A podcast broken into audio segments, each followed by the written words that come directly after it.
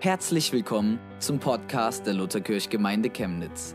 Wir wünschen dir beim Hören der Predigt eine echte Begegnung mit Gott und ganz viel Freude. Das Wort Gottes für diesen Sonntag steht im, beim Markus 2, 23 bis 28. Dort heißt es, und es begab sich, dass er am Sabbat durch ein Kornfeld ging, und seine Jünger fingen an, während sie gingen, Ehren auszuraufen. Und die Pharisäer sprachen zu ihm, sieh doch, warum tun deine Jünger am Sabbat, was nicht erlaubt ist? Und er sprach zu ihnen, habt ihr nicht gelesen, was David tat, als er in Not war und ihn hungerte und ihn, die bei ihm waren? Und wie er ging in das Haus Gottes zur Zeit Abiatars, des Hohepriesters, und aß die Schaubrote, die niemand essen darf als der Priester, und er gab sie denen, die bei ihm waren. Und er sprach zu ihnen, der Sabbat ist um des Menschen willen gemacht und nicht der Mensch um des Sabbats willen. So ist der Menschensohn auch ein Herr über den Sabbat. Vater, wir danken dir für dein Wort. Dein Wort ist die Wahrheit und wir danken dir, dass dein Wort, auch wenn es so uralt ist, auch heute in unser Leben, dass es uns ermutigt, dir zu vertrauen und dass wir gerade in diesem Gottesdienst auch hören, wie deine Ordnungen Ordnung in unser Leben bringen. Damit wir dein Wort gut hören können und aufnehmen, so, dazu brauchen wir deinen guten Heiligen Geist. Und Heiliger Geist, wir bitten dich, dass du uns die Herzen öffnest dass wir hören, dass wir verstehen und dass du mir die Gnade schenkst, das Wort Gottes so auszuteilen, wie du es möchtest. Amen. Als Senator Joe Wright gebeten wurde, in Topeka, der Hauptstadt des Bundesstaates Kansas, die neue Wahlperiode des Senats zu eröffnen, erwarteten alle Teilnehmer die allgemeinen Floskeln und Reden, hörten jedoch folgendes Gebet. Himmlischer Vater, wir treten heute vor dich und bitten dich um Vergebung und suchen deine Weisung und Führung. Wir wissen, dass dein Wort sagt, wehe denen, die Böses gut nennen, aber genau das haben wir getan. Wir haben unser geistliches Gleichgewicht verloren und unsere Werte verdreht. Wir bekennen das. Wir haben die absolute Wahrheit deines Wortes lächerlich gemacht und das Pluralismus genannt. Wir haben Perversion gut geheißen und das alternativen Lebensstil genannt. Wir haben die Armen ausgebeutet und das ihr Los genannt. Wir haben Faulheit belohnt und das Wohlstand genannt. Wir haben unsere Ungeborenen getötet und das Selbstbestimmung genannt. Wir haben Menschen, die Abtreibung vornahmen, entschuldigt und das Recht genannt.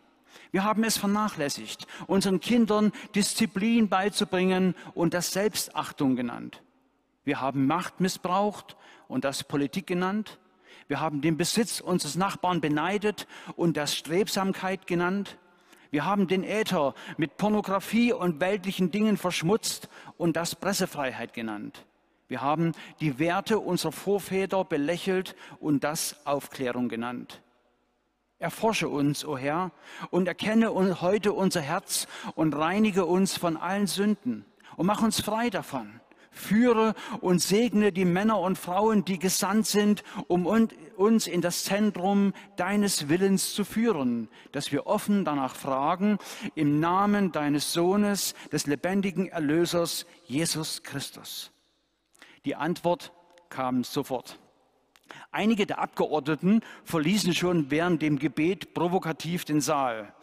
In den folgenden sechs Wochen gingen mehr als 5000 Telefonanrufe in der Kirche ein, in der der Senator auch Pastor ist. Nur 47 Anrufer reagierten negativ. Weiter erhielt die Kirche Bitten um Kopien dieses Gebets aus vielen Ländern, aus Indien, Afrika und Korea. In einem Radiokommentar strahlte Paul Harvey das Gebet in einer Radiosendung aus und bekam daraufhin mehr Zuschriften als je zuvor zu irgendeiner Sendung. Mit der Hilfe des Herrn möge dieses Gebet über unsere Nation hinwegfegen und eine tiefe Sehnsucht in unserem Herzen wecken, eine Nation unter der Leitung Gottes zu werden. Soweit diese Begebenheit. Wenn ich die heutige Orientierungslosigkeit in unserem Land weltweit beschreiben sollte, dann mit diesen Worten. Wir leiden nicht an einer zu großen Enge durch die Gebote Gottes, sondern wir leiden an der Beliebigkeit ihrer Anwendung.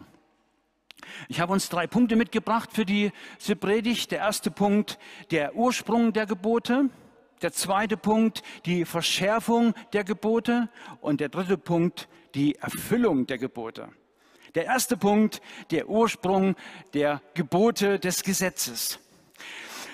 Wir alle wissen und haben, viele von uns, jedenfalls die meisten, haben 40 Jahre DDR hinter sich. Und wir wissen, wie 40 Jahre ein Volk prägen können, bis heute. Einfluss haben können auf unsere äh, Entwicklung, auf unser Denken, auf unser soziales Verhalten. 40 Jahre. Das Volk Israel kam aus einer 400-jährigen Gefangenschaft, Knechtschaft. 400 Jahre waren sie Sklaven. Das bedeutet, ihr Leben war strukturiert, organisiert, verlief in engen Grenzen und Arbeitsabläufen, weil der Sklavenhalter es ihnen so gesagt hat. Dann kam die große Freiheit. Sie durften gehen. Sie durften losziehen. Mit Mose voran, mit der Feuersäule voran, der Wolkensäule. Sie durften die Gefangenschaft verlassen. Aber um in der neu gewonnenen Freiheit überhaupt überleben zu können, brauchte es Ordnungen, brauchte es Gebote, brauchte es Gesetze. Wir leben heute in einer Pandemie. Könnt ihr euch vorstellen, dass Mose ein Millionenvolk 40 Jahre durch die Wüste äh, geführt hat und dieses Volk an keiner Seuche gestorben ist? 40 Jahre ohne Lidl, Aldi, Netto. 40 Jahre wandert dieses Volk durch die Wüste und überlebt. Da war sogar der Stuhlgang geregelt, wann, wie, wie man das zu handhaben hatte und vor allen Dingen auch mit dem Händewaschen danach. All das war geregelt. 40 Jahre überleben die in der Wüste, ohne von einer Seuche dahingerafft zu werden. Diese neuen Ordnungen und Gesetze bezogen sich also nicht nur auf die Beziehung zu Gott und das Miteinander im Volk Gottes, sondern sie regelten sogar die Hygiene während der Wanderung, damit das Volk eben nicht an einer Seuche und Epidemie stirbt. Das Ziel war, dass das Volk ankommt. Das Ziel der Erziehung durch die Gebote, durch das Gesetz ist also nicht Unterdrückung, sondern das Lernen von Eigen, Eigenständigkeit und Eigenverantwortlichkeit. Ich bin ja leidenschaftlicher Gärtner und wir haben im letzten Jahr wieder fünf Bäume gepflanzt. Und zu jedem Baum, den wir gepflanzt haben, haben wir einen festen Stab genommen und haben den daneben eingeschlagen und haben diesen Baum angebunden. Das macht man auch mit den Tomaten jedes Jahr. Wir binden unsere Tomaten an, ja. Und nun könnte man sagen, das ist ganz schön einengend, ja, dass ich jetzt die Tomate so erziehe und zwinge, dort lang zu wachsen, den Baum. Aber es sind zwei Sachen. Ein junger Baum braucht Halt. Er braucht Orientierung. Er braucht eine Richtung, die ihm vorgegeben wird. Ich binde diesen Baum auch nicht auf den, auf den Stab fest. Also ihr Lieben, ja, der wird nicht am Stab festgebunden, dass er keine Luft mehr kriegt, sondern der Gärtner bindet äh, normalerweise immer eine Acht, also eine Schlinge, einmal drehen und dann festmachen. Ja, du bindest immer eine Acht, damit dazwischen Platz ist und die, der Baum und die Tomatenpflanze sich frei entwickeln können in ihrem Wachstum und trotzdem Halt und Orientierung haben. Das Ziel aber ist, dass der Baum sich mit seinen Wurzeln tief in die Erde eingräbt und lernt eigenständig zu stehen. Und er sollte auch Früchte bringen, denn deswegen habe ich ihn gepflanzt. Also ich pflanze generell nur Bäume, wo, wo ich was zu essen habe. Ich bin kein Fan von, ihr wisst schon, von Hecken, die man dauernd schneiden muss und die anderen den Blick verstellen auf den schönen Garten. Das geht bei mir nicht. Die Frage ist also, sind die Gebote nun Einengung Beschneidung und Gängelung oder bedeuten sie Freiheit, Sicherheit und Wohlstand. Schauen wir uns mal ein paar Gebote an. Das erste zum Beispiel. Ich bin der Herr dein Gott. Einzahl. Du sollst keine anderen Götter, Mehrzahl, neben mir haben. Ich bin der Herr dein Gott. Du sollst keine anderen Götter neben mir haben. Und ich sage euch, wohl dem, der nur einen Gott hat. Wenn du mehrere Götter hast, dann fängt der Stress nämlich richtig an. Das Volk kam aus Ägypten und sie waren 400 Jahre geprägt durch die ägyptische auch Vielgötterei. Wir dürfen den Auszug des Volkes Israels auch nicht so verklären. Sie kannten Gott nicht. Als Mose kommt, fragen sie, wer, wer ist das? Wer, wer ist, wie, heißt, wie ist sein Name? Sie kannten Gott nicht. Sie waren geprägt durch die Vielgötterei. Das zeigt sich auch darin, dass sie sofort, als es zur Krise kam, sich ein goldenes Kalb gemacht haben. Wenn du mehrere Götter hast in deinem Leben, wenn deine Götter Anerkennung beim Menschen, Wohlstand, ewige Gesundheit, dauerhafte Unterhaltung durchs Fernsehen, Internet und andere Medien heißen, dann hast du Stress. Wenn deine Götter wechseln, je nachdem, welches System gerade an der Macht ist, dann hast du Stress. Ich habe nur noch einen Gott, der mir bedingungslose Anerkennung gibt, der mich segnet mit dem, was ich gerade brauche, auch mal Heilung schenkt oder Kraft, durch schwierige Zeiten hindurchzugehen und mit dem ich zu jeder Zeit reden kann. Was für eine Befreiung allein im ersten Gebot. Nur noch ein Gott. Nur noch eine Richtung. Und wir wissen, es ist dieser Gott, es ist Gott, unser Vater, der uns liebt. Es ist kein Despot, es ist niemand, der das Schlechte sucht für uns, uns zu unterdrücken, sondern Vater liebt uns. Vater möchte, dass wir freie, eigenständige, mündige Kinder sind, die sich freuen an seiner Gegenwart im Alltag. Die Gebote fünf bis zehn Du sollst nicht töten, nicht Ehe brechen, nicht stehlen, nichts Falsches über deinen Nächsten reden, nicht begehren deines Nächsten Frau. Also all diese, was so damit zu tun hat, was bedeuten diese Gebote? Ganz einfach. Sicherheit, Vertrauen und Wohlstand. Möchtest du mit einem Nachbarn zusammenleben, der dauernd schlecht über dich redet? Möchtest du mit einem Nachbarn zusammenleben, der dich bestiehlt? Ich glaube nicht. Dein Nachbar übrigens auch nicht. Ich möchte euch mal eine Episode vorlesen aus dem Buch Wahrheit und Wandlung das ist von einem Inder geschrieben, Vishal Mangalwadi. Da gibt es noch ein anderes Buch von ihm, da schreibt er in dem Buch, wie die, das Wort Gottes die, die, die Welt verändert hat, die Kultur, die Musik, die Wirtschaft. Das ist das zweite Buch von ihm, das heißt Wahrheit und Wandlung, was Europa heute braucht. Ich bin kein Buchverkäufer, ist nur einfach, damit ihr wisst, wegen der Quellenangabe. Er war zu einer Konferenz eingeladen in Holland und ja, erlebt dann Folgendes. Ein paar Monate später waren Ruth und ich in Holland auf einer Konferenz, um äh, zu sprechen, eingeladen. Eines Nachts, Nachmittags sagt der Gastgeber Dr. Jan van Barneveld zu mir, komm, lassen Sie uns Milch holen gehen. So gingen wir zu zweit durch die schöne holländische Landschaft zu dem Bauernhof. Einen solchen Hof hatte ich noch nie gesehen. Es gab dort hundert Kühe, nirgends war ein Mensch zu sehen. Alles erschien erstaunlich sauber und ordentlich. In Indien hatten wir auch eine kleine Molkerei, aber dort war es dreckig und stank. Der Kontrast weckte meine Aufmerksamkeit. Der holländische Milchhof überraschte mich, weil niemand dort war, um die Kühe zu melken. Ich hatte noch nie von Maschinen gehört, die Kühe melken und die Milch in einen riesigen Tank pumpen. Wir gingen in den Milchraum und auch dort war niemand, um die Milch zu verkaufen. Ich rechnete damit, dass Jan eine Glocke läuten würde, aber stattdessen hielt er seine Kanne unter den Hahn, drehte ihn auf und füllte sie. Dann holte er eine Schale mit Bargeld vom Fenstersims, zückte sein Portemonnaie, legte 20 Gulden in die Schale, nahm sich sein Wechselgeld heraus und stellte die Kanne wieder hin. Ich war sprachlos. Mann, sagte ich zu ihm, wenn Sie Inder wären, hätten Sie das Geld und die Milch mitgenommen. Jan lachte. Vor ein paar Jahren erzählte ich die Geschichte in Indonesien und ein Ägypter lachte am lautesten. Alle Blicke richteten sich auf ihn. Er sagte, wir sind noch schlauer als die Inder. Wir hätten auch die Kühe mitgenommen.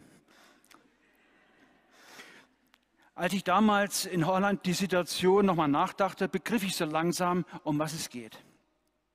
Wenn ich mich mit der Milch und dem Geld aus dem Staub mache, würde der Milchbauer eine Verkäuferin einstellen müssen. Und wer würde diese bezahlen? Ich, der Verbraucher.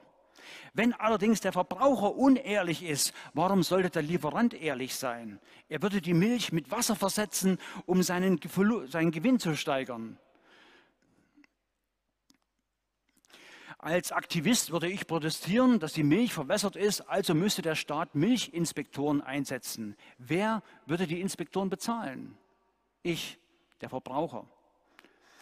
Wenn der Verbraucher und der Lieferant unehrlich sind, warum sollten dann die Inspektoren ehrlich sein? Sie würden Bestechungsgelder vom Lieferanten annehmen. Wenn sie Bestechungsgelder nicht bekommen, würden sie unter einem Vorwand irgendwie dafür sorgen, dass, die, dass der Verkauf sich lange verzögert und die Milch schlecht wird. Wer, also müssten wir wieder Leute einstellen, die die Kontrolleure kontrollieren. Wer würde das bezahlen? Am Ende der Verbraucher. Wenn ich dann die Milch, die Verkäuferin, das Wasser, den Inspektor und das Bestechungsgeld bezahlt habe, bleibt mir nicht mehr genug Geld übrig, um Kakaopulver zu kaufen, das ich in die Milch einrühren könnte. Und meine Kinder trinken nur Milch mit Kakao. Und wenn sie keine Milch bekommen, werden sie nicht so stark wie die holländischen Kinder.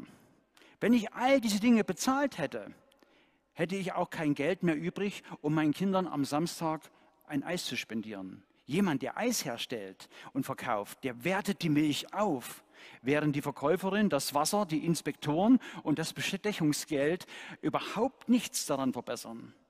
Indem ich sie alle bezahle, bezahle ich im Grunde für meine Sünde. Mein Hang dazu, meinen Nachbarn die Milch und das Geld zu stehlen. Der hohe Preis der Sünde macht es mir schwer, Eiscreme zu kaufen. Mit anderen Worten, der Preis der Sünde hindert mich daran, echte wirtschaftliche Aktivität zu fördern. Meine von Misstrauen und Unehrlichkeit geprägte Kultur raubt mir das Geld, das ich verwenden könnte, meinen Kindern ein besseres Leben und meinem Nächsten eine produktive Tätigkeit zu ermöglichen.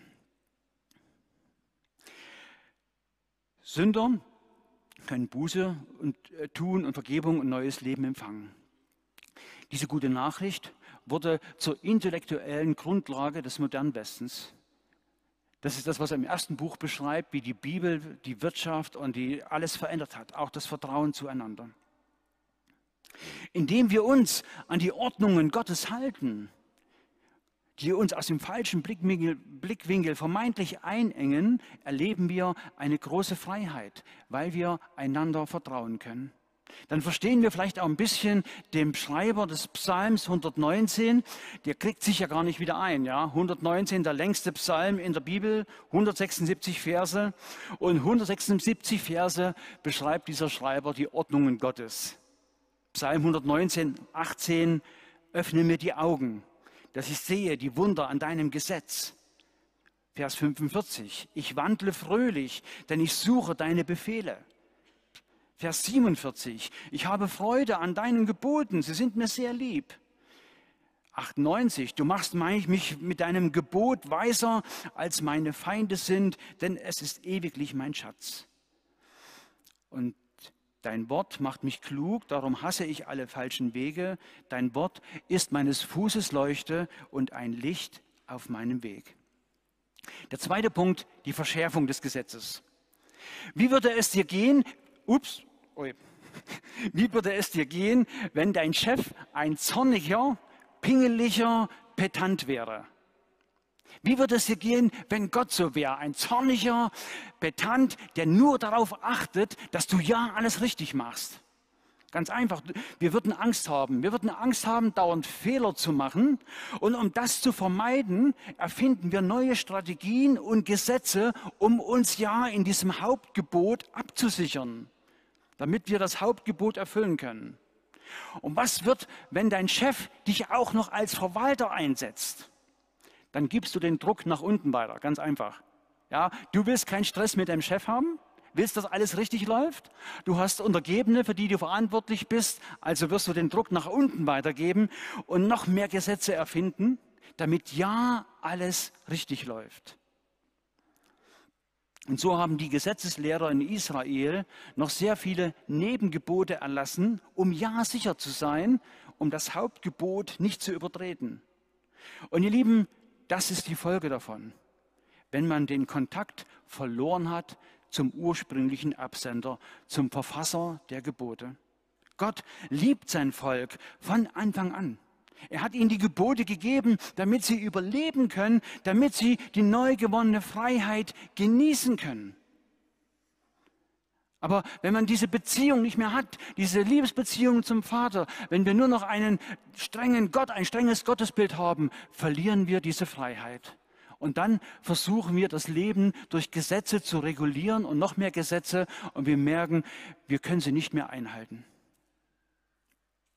Wenn man einmal versucht, ein Gebot aufzuweichen, es anders zu interpretieren, irgendwelche Schlupflöcher zu finden, dann wird es richtig kompliziert. Jesus sagt, eure Rede sei ein Ja oder ein Nein. Was darüber ist, das ist von übel. Warum? Ein Jein ein vielleicht, vielleicht kann man das auch anders interpretieren, vielleicht kann man das auch anders sagen, anders machen, wird immer Ausreden, Unklarheiten, Schwierigkeiten und vor allem Komplikationen nach sich ziehen. Wenn nicht mehr ganz klar ist, was gilt denn noch, wird es kompliziert. Der dritte Punkt, die Erfüllung der Gebote. Jesus und der Sabbat, das hat so seine spezielle Geschichte. Er hat die Gesetzeslehrer immer wieder mal herausgefordert, weil er am, am Sabbat geheilt hat, am, an diesem jüdischen Feiertag. Ja? Er hat geheilt, er hat eine, eine gekrümmte Frau geheilt, er hat Blinde geheilt, er hat Aussätzige freigemacht, ja, er hat geheilt. Und dann kommt noch dazu diese Geschichte, die wir gehört haben im Predigtext, dass seine Jünger, während sie durch ein, ein, ein Getreidefeld gehen, anfangen, die Ehren auszuklopfen und Getreide zu essen. Schauen wir uns das Gebot des Sabbats an. Das Gebot lautet, gedenke des Sabbattages, dass du ihn heiligst. Was bedeutet das? Das bedeutet, dass du diesen Tag in Beziehung zu Gott verbringst. Das bedeutet Ausruhen in Gottes Gegenwart, in Gemeinschaft mit Gott. Der Mensch als solches sehnt sich am Wochenende nach Ruhe, nach Erholung, er erfindet Programme ohne Ende und Entspannungstechniken und, und, und. Und seine Seele wird doch nicht ruhig, die Seele wird nicht satt. Wir hatten in Bautzen mal so einen TNT-Abend, da war eine Psychologin da, die hat so äh, also eine Therapieeinrichtung, wo Leute hinkommen und sie betreut die. Sagt sie, den krassesten Patienten, den ich hier hatte, war eine Entspannungstherapeutin die sich selbst so viele Programme auferlegt hat zur Entspannung, dass sie daran einen Burnout bekommen hat. Ja, die Menschen versuchen alles, um zur Ruhe zu kommen. Sie fahren in den Urlaub, aber der Mensch kommt nicht zur Ruhe. Warum? Es gibt so viele Dinge, an denen wir uns erfreuen können, aber sie werden niemals die Lehre unseres Herzens ausfüllen oder uns zu der Ruhe bringen, die Gott uns verheißen hat. Schon im Alten Testament steht Psalm 87, 7, alle meine Quellen sind in dir. Woran erinnert uns das? Eben wieder ans erste Gebot, an die Einfachheit der Gottesbeziehung. Ich bin der Herr dein Gott, du sollst keine anderen Götter haben neben mir. Und übrigens ähm, haben wir mit Luther manchmal ein Schwierigkeiten bei der Übersetzung, ja. Es steht was anderes im Urtext. Im Urtext steht, ich bin der Herr dein Gott, nicht wirst du andere Götter haben neben mir. Oder aufs Deutsch übersetzt, ich bin der Herr dein Gott, du brauchst keine anderen Götter. Das ist doch eine gute Botschaft, oder? Ich bin der Herr dein Gott, sagt Gott, der Rest ist gegessen. Du brauchst keine anderen. Ich fülle dein Leben aus. Und im heutigen Predigtext hören wir, der Sabbat ist um des Menschen willen gemacht und nicht der Mensch um des Sabbats willen. So ist der Menschensohn ein Herr über den Sabbat. Nicht der Mensch ist Herr über den Sabbat, sondern der Menschensohn. Und der Menschensohn ist Jesus. Er ist der Herr über den Sabbat. Noch etwas zum Wechsel vom Samstag zum Sonntag ganz kurz. Nicht der siebte, sondern der erste Tag galt den Christen von Anbeginn als besonderer Tag. Das wird ganz einfach begründet. Im Neuen Testament gibt es keine direkte Erklärung dafür. Dieser Tatbestand war nie strittig. Ja.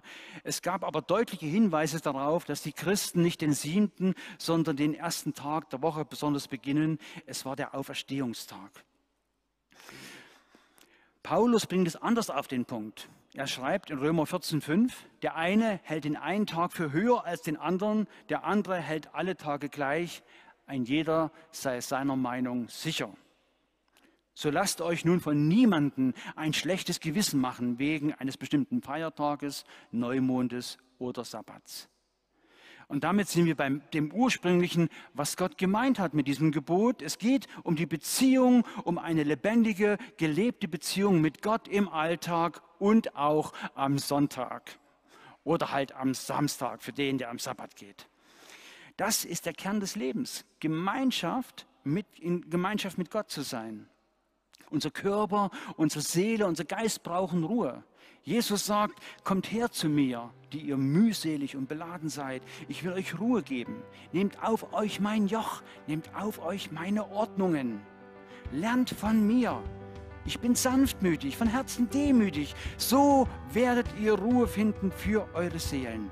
Denn meine, Sand, meine Joch ist sanft und meine Last ist leicht. Leicht in diesem Zusammenhang beschreibt keine Situation und keine Aufgabe. Wenn wir nämlich darauf hinarbeiten, ein leichtes Leben zu haben, werden wir feststellen, dass das Leben überall hart und schwer ist.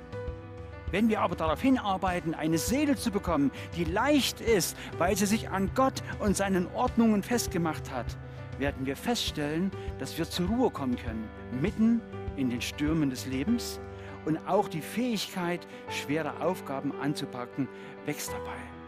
Das ist damit gemeint, du sollst den Sabbat heiligen, in Gemeinschaft mit Gott verbringen und du kannst gerne tun, was du willst. Du kannst schwimmen gehen, du kannst baden, du kannst angeln, du kannst machen, was du willst, aber tu es in Beziehung mit Gott.